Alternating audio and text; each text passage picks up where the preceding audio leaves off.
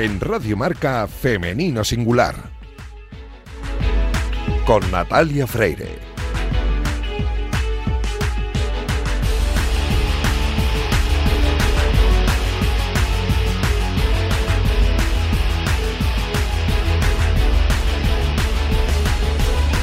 Muy buenos días y bienvenidos a Femenino Singular, el programa que escuchéis ahora mismo en la sintonía de Radio Marca. A los mandos técnicos me acompaña Raúl Santamaría, que ya está haciendo que todo suene a la perfección, y este es el programa número 209. Y lo comenzamos con la intención de dar espacio y voz a las mujeres de nuestro deporte. Poco a poco vamos avanzando hacia la igualdad pero aún queda camino por recorrer y queremos hacerlo con vosotros. Y vamos a hacerlo con todas las precauciones del mundo, porque esto aún no ha acabado, así que como siempre os recomendamos paciencia, prudencia y respeto a las normas. Y recordad que estamos juntos en esto y no unos contra otros. Y juntos eh, también estamos aquí en Radio Marca para recuperar la memoria de esas grandes mujeres que hicieron historia en el deporte a principios del siglo XX y para hablarnos de ello tenemos aquí en femenino singular al historiador Jorge García. Arrancamos ya.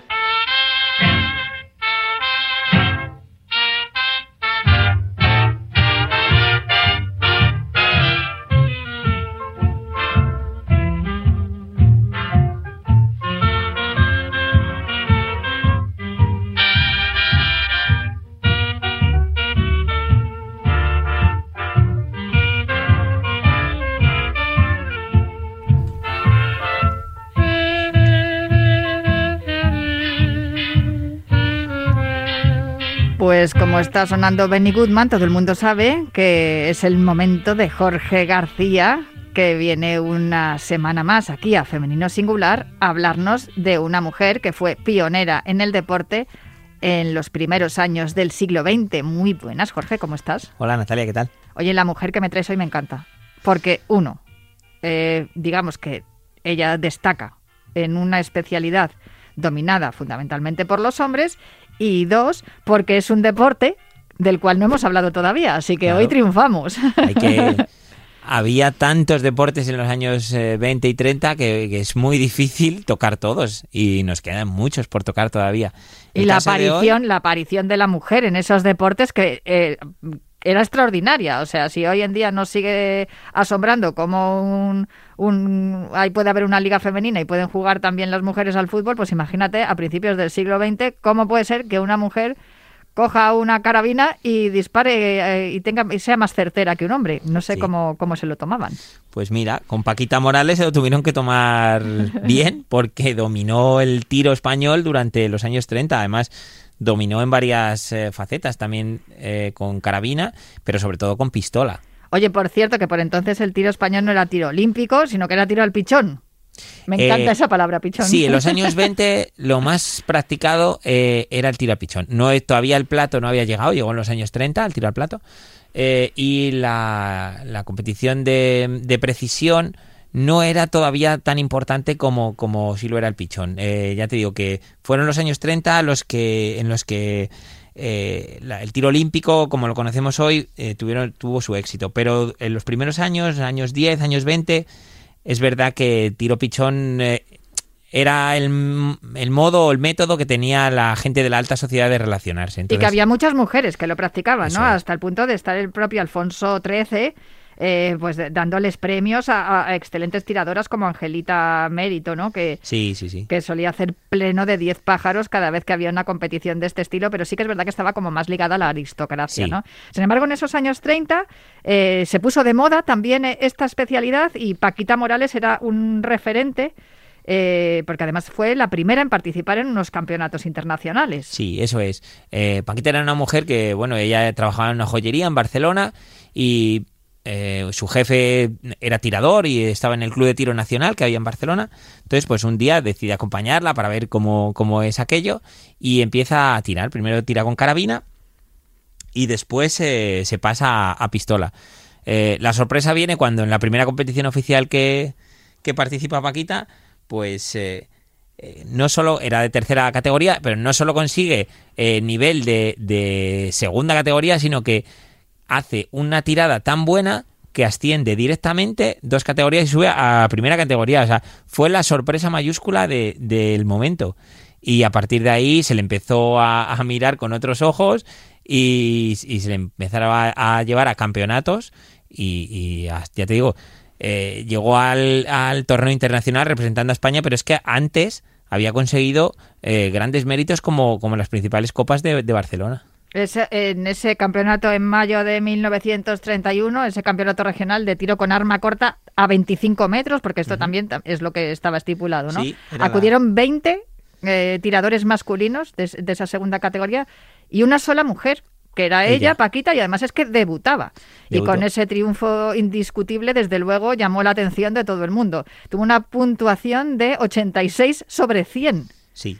Y, y ascendió automáticamente a primera A categoría. primera. Impresionante. Sí, y había tiradoras bastante buenas en Barcelona, pero sobre todo eran eh, mujeres que tiraban con carabina de calibre 22. O sea, no era como ella que, que tiraba una competición muy difícil como es la, la pistola, sobre todo eh, cuando se pasó a la, a la especialidad de revólver de guerra, que era todavía más difícil y en la que obtuvo los mayores logros. Eh, ella en el, en el verano del 31 eh, durante las competiciones provinciales que hubo allí en Barcelona, eh, siguió subiendo, subi- siguió mejorando el nivel, eh, llegó hasta los 90 eh, sobre 100 y, y batió el récord, no solo nacional femenino, sino que entró dentro de las 10 mejores marcas de todos los tiempos, incluidos los hombres, claro. Bueno, eh, impresionante desde luego porque ese 90 sobre 100 del que me has hablado es un registro que solo habían conseguido ocho hombres en España Sí. y que obviamente se convirtió en récord nacional femenino. Pues fíjate, eh, ese, esa imagen, esa fotografía eh, se puso de manifiesto y llegó a todos los hogares eh, españoles porque salió en los principales eh, rotativos del país, eh, Estampa, Crónica o, o, o As. O sea, todo el mundo quiso ver la, la marca que había hecho, la competición que había hecho. Y, y cuando llegó el campeonato de Navidad, nada, unos meses después, eh, Paquita no solo igualó esa marca, sino que la mejoró. Llegó a hacer 184 sobre 200, o sea, una marca que le llevó a ganar la competición masculina. Una modalidad eh, en la que solo participaba ella como mujer en toda España y en la que además conseguía los, los títulos en la categoría mixta. Sin embargo, y, y a pesar de, de todos estos récords, eh, el Comité Español decidió no enviarla a los Juegos Olímpicos de Amberes. ¿Por qué? O sea, de Amberes de Los Ángeles. Sí. El problema que, que tuvo España en Los Ángeles es que eh, los viajes eran muy costosos. Eh, era un momento en el que España no tenía tampoco mucho nivel económico y grandes atletas y grandes deportistas, como por ejemplo el caso de Margot Moles, como el caso de, de, de Carmen Soriano, o en este caso el de, el de Paquita, eh, no pudieron ir a los Juegos porque no había dinero, pero no porque no tuvieran nivel, porque son unas mujeres que habían demostrado, vamos, eh, suficiente con, con Pues sus si eran registros. capaces de ganar a los hombres con la precisión y la experiencia que ellos tenían y que las mujeres tenían menos, pues obviamente para ganar en categoría femenina tampoco Claro. hubiese sido tan difícil. Mira, en, por ejemplo, en ese año, en el 32, eh, Paquita hizo en un nuevo registro, todavía siguió batiendo récord, y sobre 500 volvi- hizo 452. O sea, una marca eh, insuperable y que, y que, vamos, era una marca suficiente para ir a los Juegos, pero, pero no, no le valió. Eh, entonces ella pues eh, siguió compitiendo aquí a nivel local, a nivel nacional y cuando llegan los primeros campeonatos de España en el año 33, que se celebran en, en Granada, a ella eh, su federación, la catalana, la, la beca, le, le pone a su disposición pues todos los gastos económicos para que, para que vaya a esos campeonatos. Cuando llega allí, consigue el título de maestra sin problema y no solo eso, sino que es invitada por la Federación Española para, para participar en los campeonatos internacionales que se, que, se celebran allí también, sí. Bueno, pues eh, ella, desde luego, no estaba participando en un campeonato nacional, que en este caso era mixto porque, por ser mujer, sino por su maestría, obviamente. Y, y bueno, ya de todos esos títulos que consiguió y esos campeonatos internacionales de tiro también representando a España en esa, en esa cita internacional. Y, y bueno, pues eh, es sin duda el nombre, ¿no? Dentro de- del, tiro. Sí, es verdad que hubo muchas otras mujeres. En Barcelona se tiró mucho. En Eibar también Sí. que había era donde se creaban la mayoría de, de armas. Eh, hubo tiradoras que, que siguieron eh, su camino, que, que gracias a ella eh, participaron en competiciones de tiro, pero ella fue el nombre propio en- dentro del tiro olímpico español, sí. Bueno, pues un nombre más que hemos conocido aquí un sábado más en Femenino Singular, Paquita Morales, nuestra tiradora y, y bueno, pues mira, nuestra Fátima Galvez, ¿no? De- Sí. Del principio de- del, del siglo XX. Pues muchísimas gracias por descubrirnos a una pionera más aquí en Femenino Singular. Muchísimas gracias, Jorge Hasta luego, García. Natalia. Hasta el próximo sábado.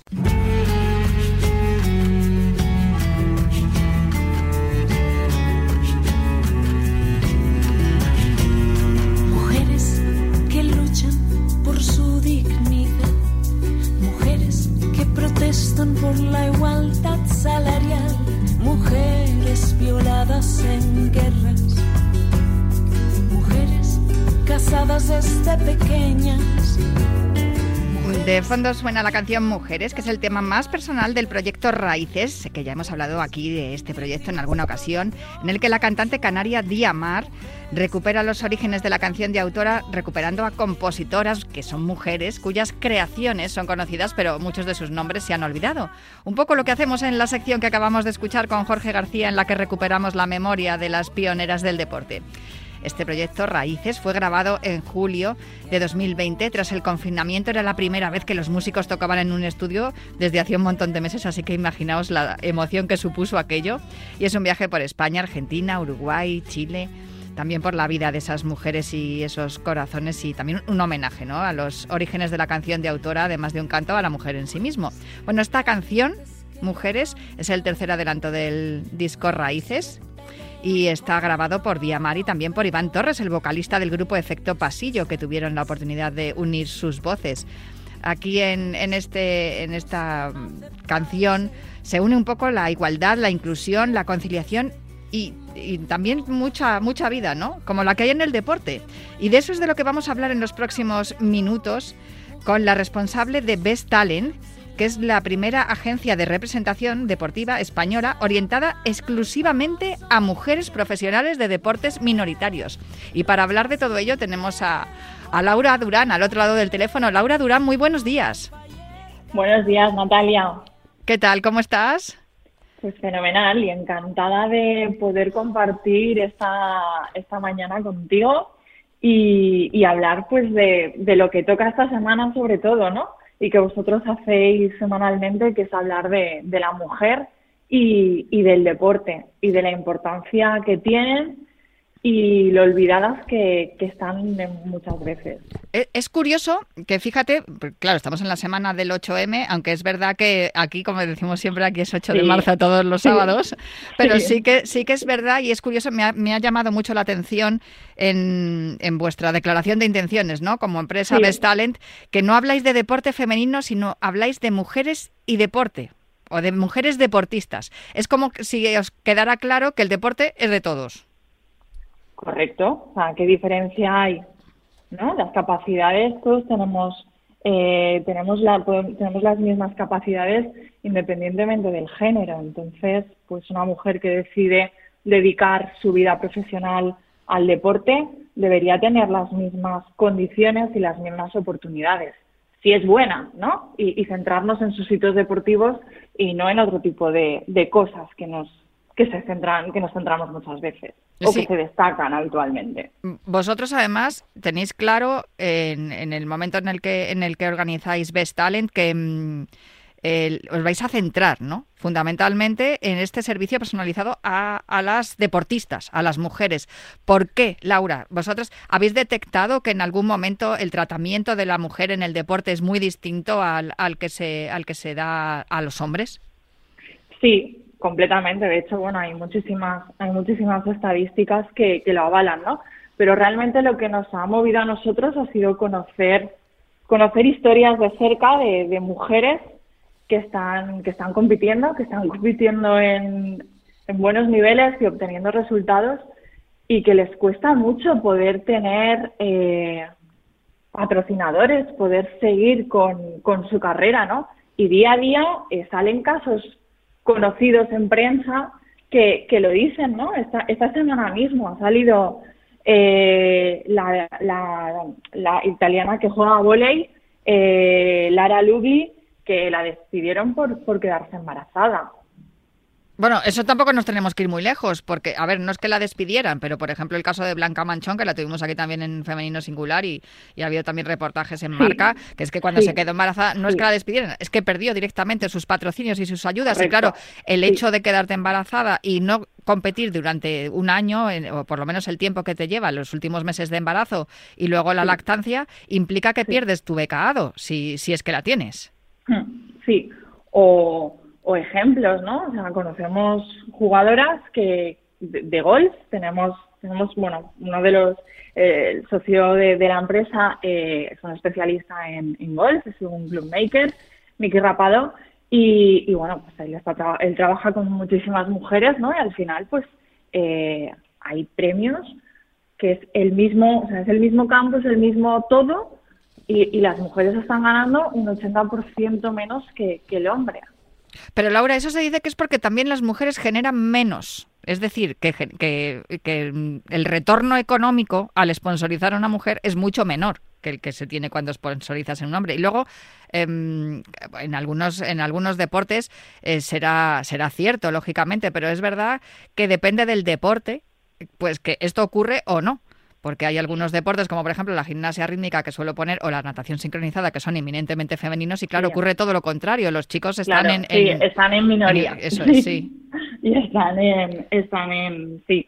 Eh, sí, pero la visibilidad se puede conseguir de muchas maneras, ¿no? Y ahí los medios de comunicación, pues también creo que, bueno, pues eh, van, van cambiando y es un poco, eh, es un poco labor de todos y es por lo que queremos luchar, ¿no? Y lo que queremos, lo que queremos trabajar, que esos huecos en medios que se vayan abriendo y que pueda ser más sencillo y que poco a poco eh, esa diferencia pueda estar, pueda estar más cerca.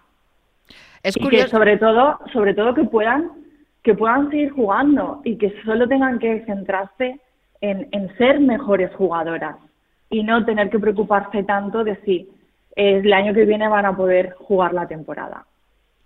Te iba a comentar que es curioso que, por ejemplo, en el caso del golf que estás, eh, que estás eh, al que te estás refiriendo, porque además, claro, teniendo a, a Miki también con vosotros, a Miki Rapado, que es uno de los de, los nombres importantes del golf en España, ¿no? Eh, ahí incluso, fíjate que Ah, tenéis un, estudio en el que decís que las mujeres en golf representan el 57,1% de las deportistas de alto nivel en España respecto al 42,9% de hombres. O sea que en este caso estarían, y estos son fuentes además del, Ministerio de, sí, y, estarían en, bueno, estarían en inferioridad los hombres y sin embargo ellos reciben mayor cuantía de premios que las mujeres. También es lo que estamos hablando, que tienen más, tienen más difusión, tienen más eco en los medios de comunicación y también tienen más éxitos en los, en los torneos internacionales, porque si no, no tiene explicación. Bueno, falta también es eh, lo que yo ahora cuando me estoy entrevistando con, jugadoras para ver si, bueno, si empezamos a trabajar, ver un poco cuáles son las, las pautas de desarrollo de, de, su, de su marca. Eh, para empezar, falta mucho eh, empoderamiento, ¿no?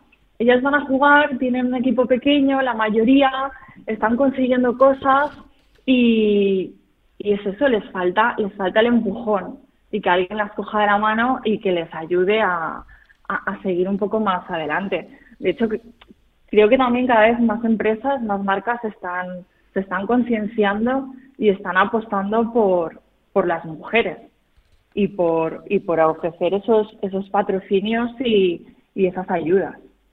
Bueno, en algunos deportes, que también señaláis vosotros en, el estudio que habéis hecho, como por ejemplo el motociclismo o, la esgrima, bueno, y hay, algunos deportes que son mucho más igualitarios, ¿no? Como es el caso del atletismo, que ahí sé que los premios, las becas, todo es absolutamente igual para hombres tanto como para mujeres, pero sin embargo hay otros deportes como el motociclismo, como te comento, o, otros deportes como por ejemplo las carreras de caballos, etcétera, etcétera, que también son mixtos, compiten hombres y mujeres al mismo tiempo y claro, ahí la, los premios en teoría tendrían que ser iguales y tampoco ocurre eso en algunas ocasiones, dependiendo del torneo en el que se, en el que se compita. Sí, y, mira, hablando de motociclismo, eh, bueno, yo soy, eh, nosotros estamos en, en Baleares, tenemos, salimos de, aquí de Baleares Eh, Si tenéis vuestra sede en, en Sí, Palma de Mallorca, en- ¿no? En Palma, sí. Eh, tenemos a Paquita Ruiz, eh, motociclismo, Sí. Exacampeona de España, y cada año tiene que hacer un calendario para poder pagarse eh, la, la competición, porque no consigue sponsors que le den suficiente dinero. Pero, eh, Laura, ¿esto no ocurre, no les ocurre también a los hombres? Eh, Quiero decir, hay algunos deportes que son especialmente difícil, que es, Sí, es y difícil además- eh, conseguir sí, un, un patrocinio, sí. eso está claro. Eh, es complicado, pero quiero decir, claro. vosotros conocéis casos de, de chicos que tienen más facilidad que, que ella para, para conseguir el patrocinio. Bueno, creo que también hay, hay, hay un factor importante, ¿no? De que, eh, de que llega, pues, eh, desde el deporte base creo que se tendría que fomentar mucho el que sigan, el que sigan trabajando y se sigan, y sigan desarrollando y que haya más, más igualdad, porque llega a una determinada edad que hay que tomar la decisión de seguir adelante o no, y muchísimas mujeres abandonan Mm. y también abandonan porque, y en el caso del motociclismo, ¿no? Estoy, tengo bastante relación yo con el, con el motociclismo, eh, no, no ven más mujeres, entonces también hay como esa tendencia a, a dejarlo. Hay pocas que sean como, como Laia Sanz, ¿no? Que, está ahí con todos los, lleva ya 11 Dakares y, y, y está ahí dándolo todo y, y luchando. Sí, además con muchas dificultades, porque fíjate en el Sí. último cómo, cómo se emocionaba y cómo lloraba, porque son muchas las dificultades a las que tiene que enfrentarse y eso que ella ya es una piloto consagrada, que ya ha demostrado sí, y ya no tiene nada más que demostrar. No. ¿Cuál- uno de, una de las em, acciones que vosotros te- tomáis desde Vestalin para, para poder a- ayudar a, a las mujeres en el deporte es eh, que esa carrera que, que deportiva que están, están desarrollando pueda ser profesional, porque por lo que me estás comentando, Laura, la mayoría de las deportistas que tenéis en Best Talent eh, no son profesionales precisamente por eso, porque no pueden no pueden vivir, no pueden mantenerse de su de su eh, de su deporte, el deporte que practican y tienen que tienen que buscar otros trabajos, que eso tampoco está mal, porque además es es un trabajo que se está haciendo desde el Consejo Superior de Deportes para todos los deportistas de alto nivel que una vez que se retiran de sus carreras deportivas pues que puedan eh, desarrollar también una carrera profesional lejos de la competición, pero es que en vuestro caso es todo lo contrario. O sea, es que tienen que y tratar de, de combinar su carrera profesional que ya están desarrollando con la deportiva. Sí, sí, correcto. Es, eh, ¿Por qué? Porque estamos empezando, por- además eso, en los deportes, pues eh, fútbol, pues evidentemente tiene, estamos hablando de, de otras cifras y de una y, y se está visibilizando mucho en los últimos años, ¿no? De hecho, hay varias agencias en España que están especializadas solamente en solamente en, en mujeres. Eh, nosotros, pues eso, por la relación del golf, por la relación que tenemos con, con las motos, hemos decidido el, el trabajar el tú a tú con esas jugadoras, pues que a lo mejor todavía no están en un primer nivel, las cogemos, empezamos a trabajar con ellas un poco antes para poder ayudarlas a que, a que lleguen ahí y que no lo dejen.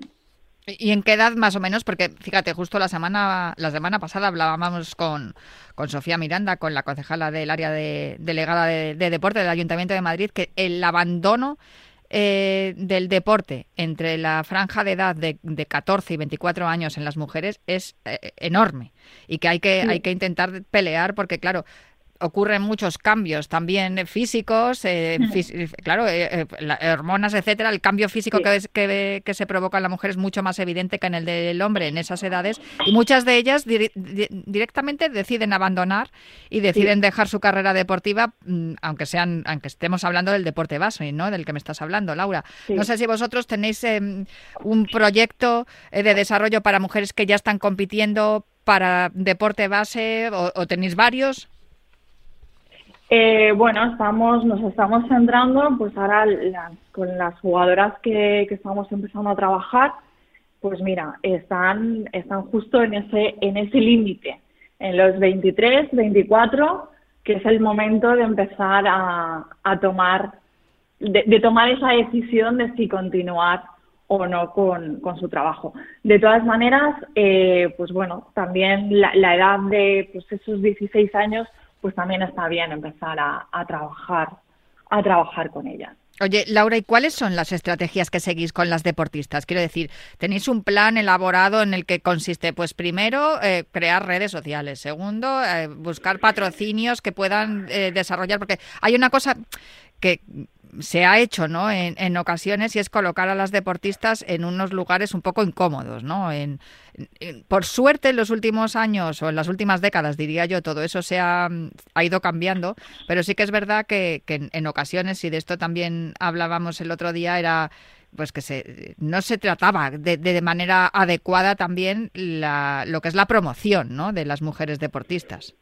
Claro, lo primero, lo primero que hacemos es eh, trabajar su marca, su marca personal y desarrollar un poco esa estrategia de cuál es su valor diferencial eh, dentro de dentro del deporte y dentro de donde de su categoría deportiva. Y a partir de ahí buscamos los sponsors que les pueden que pueden sentirse identificados pues con, con esos valores que tiene que tiene la jugadora porque ya sabes que cada marca tiene, tiene una tendencia o tiene, o tiene otra. Entonces buscamos que pueda haber esa coherencia y que ambas partes se puedan sentir cómodas. ¿Por qué, ¿Por qué, crees que hay tanta diferencia? Porque, por ejemplo, en cuanto a éxitos, se me viene a la memoria la, los últimos Juegos Olímpicos, lo, de verdad, los de 2016, y mm, creo recordar que, se, que España, en, porque bueno, si nos centramos en España, porque nos podemos poner a hablar de otros países y ya este es el acabose, quiero decir que en España no estamos tan mal, ¿eh? O sea, estamos bastante bien para, no, para como sí, están sí, en otros sí, sitios. Sí, sí, sí, sí, Estoy... Eh, no, lo que... ¿por qué, ¿Por qué sucede? Pues por lo que tú por lo que estabas apuntando, ¿no? Que, que las mujeres al final eh, están teniendo menos visibilidad en muchísimos sitios y es y es lo primero. En el momento que se consigue más visibilidad, pues evidentemente puedes acceder a otro tipo de, de patrocinios o condiciones que puedan ser mejores o incluso contratos más largos, ¿no? Porque eso también es difícil Mm. Un contrato con un sponsor que, que te asegure varias temporadas, que te pueda dar esa estabilidad o esa tranquilidad un poco. A mí lo que más me ha llamado la atención es que os centréis solo en mujeres. ¿Es tan necesario esto, Laura? Claro, es que es que es eso, ¿no? Hay hay veces que no- nos preguntan, pero pero ¿y esto realmente os va a dar dinero? Porque estáis en el equipo perdedor, ¿no? O sea, es donde menos patrocinios hay, eh, tienen menos visibilidad y, y nosotros respondemos lo mismo. Eh, primero, es un proyecto a largo, a largo plazo. No, evidentemente no vamos a obtener rentabilidad este año, ni, ni el siguiente seguramente, eh, pero sobre todo lo hacemos por, por un tema de conciencia, nos sale de, nos sale de dentro, ¿no? Somos profesionales que cada uno somos profesionales en nuestro, en nuestro sector, eh, tenemos nuestras empresas y, y nos hemos unido para, para sacar esto, para sacar esto adelante y además lo vamos a ir haciendo pues poco a poco. Este año solamente vamos a trabajar con cinco jugadoras y el año que viene pues tra- iremos, iremos aumentando. ¿Por qué? Porque queremos dar pues ese trato más personalizado y, y poder y poder ayudar y poder ofrecer resultados y ver que es perfectamente posible y viable trabajar con, con mujeres deportistas. Pues Laura Durán, responsable de Best Talent. Muchísimas gracias, Best Talent, la primera agencia de management deportivo española orientada exclusivamente a mujeres profesionales de deportes minoritarios. Muchas gracias por acompañarnos esta mañana aquí en Femenino Singular, en Radio Marca. Gracias, Natalia. Un abrazo fuerte. Yo me tengo que marchar ya, pero os dejo con la programación de Radio Marca y recordad que os espero aquí el próximo sábado para seguir hablando en Femenino Singular.